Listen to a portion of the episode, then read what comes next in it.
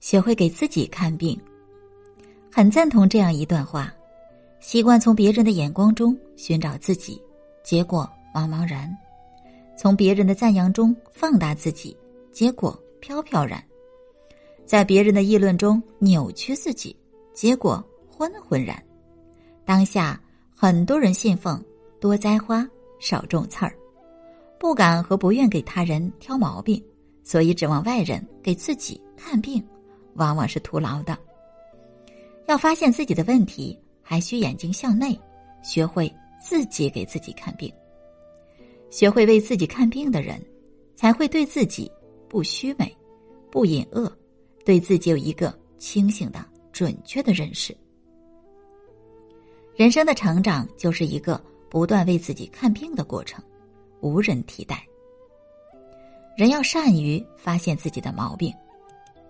古语说。人非圣贤，孰能无过？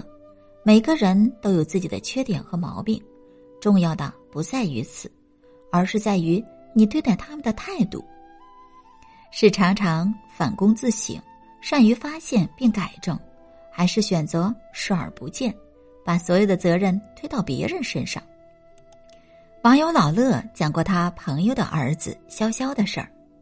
前不久，潇潇参加了高中同学聚会。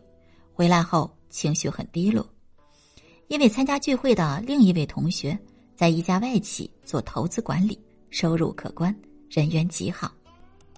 他说，同学的父亲一直从事金融业，从小就受到熏陶，将来定会继承家业。接着就开始抱怨起自己的人生，什么都要自己去争取，情商不高，说话不招人待见，都是受妈妈的影响。其实呢，潇潇是九八五大学建筑本科毕业，从他小学一直到高中，父母的生活就是围着他转。大学毕业后，他找到了一份房地产开发公司的工作，每天朝九晚五，平稳舒适。八小时之外，他刷剧、打游戏，一天天日子过得差别不大。他却习惯性的羡慕起别人，然后把自己的不满怪罪到父母。和原生家庭上，对此，潇潇的父亲很是郁闷，怅然的对外人说：“儿子至今不肯对自己负责。”很显然，潇潇就是一个不善于发现自己毛病的人，他把自身存在的问题归结于环境，而不懂得自我反省，从自己身上找原因。有人说，如果每个人都能把反省提前几十年，至少有一半人。可以成为了不起的人，这句话足可以体现反省对于一个人成长、成才、成功的意义。法国哲学家蒙田说：“知道自己无知，判断自己无知，谴责自己无知，这不是完全的无知。完全的无知是不知道自己无知的无知。同样道理，一个人最大的悲哀不是自身有毛病。”而是不知道自己身上有毛病。一个人只有善于反躬自省，及时发现毛病，努力去改变，人生才能行稳致远。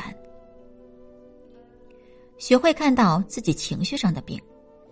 著名产品人梁宁曾说：“情绪是一个人的底层操作系统，驱动一个人的正是他的情绪，他的底层操作系统。”成年人的世界里，什么情绪就什么命。一个人如果看不到自己情绪上的病，不能有意识的去控制情绪，只会让自己栽跟头、触眉头、吃苦头。有一年，微软在南美有一个价值近一亿美元的项目，需要派人去打理。比尔盖茨明白，新招聘的几位经理都有能力完成这个任务，他只是在考虑。交给谁更为妥当？这时候，帕特里克第一个主动到办公室来说，他才是最合适的人选。尽管比尔盖茨相信帕特里克的能力，但他还是好奇的问帕特里克：“为什么上星期项目会议时，你表现的一点都不积极呢？”帕特里克解释说：“嗯，上星期。”正好赶上和妻子闹矛盾，那几天我情绪很糟糕，什么事儿都不想做。但这次不一样了，一切都处理好了，我有充分的信心，您就放心吧。帕特里克以为这个项目非他莫属了，但比尔盖茨认为这个项目关系着公司未来的发展，交给一个如此情绪不稳定的人，怎么能放心呢？最终，比尔盖茨把项目交给了另外一个经理。论能力，帕特里克不比别人差，但问题就在于他不能很好的控制情绪。心理学上有个名词叫做“情绪智慧”。指的是一种认识、了解、管理情绪的能力。不能认识情绪、控制情绪的人，则是情绪低能者。情绪虽然不是我们人生的全部，但能影响我们的人生走向、生活质量和幸福指数。一辈子什么最重要？无非事业、家庭、健康，而坏情绪能轻易摧毁这些重要的事，摧毁。整个人生，正如一句话说得好：“掌握了情绪，也就掌握了行为；掌控了行为，也就掌控了人生。”稳定的情绪不仅是一个成年人的标配，更是成大事的格局。能看到自己身上的病是一种修养。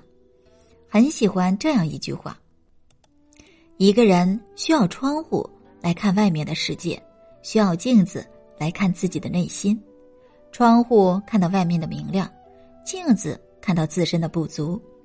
有了自省这面镜子，一个人才能提升自己的境界，做到心明眼亮，也才能不断成就更好的自己。遇事懂得从自己身上找原因，不仅是一种为人处事的智慧，也是一种顶级的修养。国学大师傅佩荣先生不仅学问渊博，还是一位。口才出众的演讲家，他曾受央视邀请，在百家讲坛主讲孟子的智慧，得到众多学者观众的认同。然而，谁能想到佩荣先生曾有过口吃的经历，并常常被人视为笑柄。可是他并没有责怪那些嘲笑他的人，反而是不懈努力克服口吃的毛病，最终成为了众人敬仰的演说家。谈起曾经被嘲笑的经历，傅佩荣说：“你有缺点，别人才会嘲笑你。与其整天提心吊胆的防着别人嘲笑你，不如努力的完善自己。正是因为有了当初不善表达的经历，我才更珍惜每一次可以说话的机会。真正有修养的人，从不会动辄怪罪别人，他们不怨天不尤人，躬身自省。”不断改正自己。心理学家把人的价值观分为两类，一类叫弱势价值观，一类叫强势价值观。两种价值观其实体现的就是两种不同的修养。持有弱势价值观的人，遇到问题习惯问凭什么？凭什么别人过得好瞧不起我？我本来好好的，凭什么得病的是我？条件差不多。凭什么别人能升职，我原地踏步？这些人眼光向外，内心只有抱怨、指责、愤懑，他们当然无法体会到成功和幸福。持有强势价值观的人，遇到问题会问为什么？为什么会造成这种局面？问题出在哪里？是主观原因还是客观原因？如果是主观原因，是自己智商不行，还是情商、逆商不行？这些人眼睛向外，多的是反省、剖析、调整、改进。他们会设法战胜困难，走出阴霾，最终拥抱幸福和快乐。能看到自己身上的毛病，才是走向优秀的开始。人最好的医生永远是自己。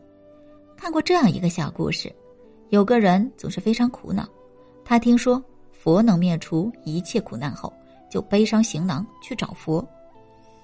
佛听完他的诉说后，对他说：“真正能帮助解脱你的，只能是你自己。”可是那人不解的问：“可是心里充满了苦恼和困惑的，正是我自己呀。”佛陀笑笑说：“你想一想，你心里的苦恼和困惑是谁放进去的呢？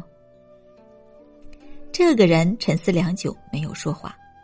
佛陀继续开始：“是谁放进去的，就让谁拿出来吧。”看着面带微笑的佛，苦恼的人终于明白，自己的苦恼不过是自己的一种无谓的执着，要求得解脱，最终只能靠自己。靠天靠地不如靠自己。有句话说得好：“医生也许能帮我们治愈疾病，却不能帮我们增强体质；医生能开导我们走出阴影，却不能让我们远离伤痛。”是啊，不管是身体也好。还是心理也罢，最好的医生永远是你自己。真正懂你的人也永远是你自己。平凡如你我，谁也无法达到圣人的境界。谁的身上都会有这样那样的毛病。但曾子说的“吾日三省吾身”的智慧，却是人生的必修课，值得我们一生去学习践行。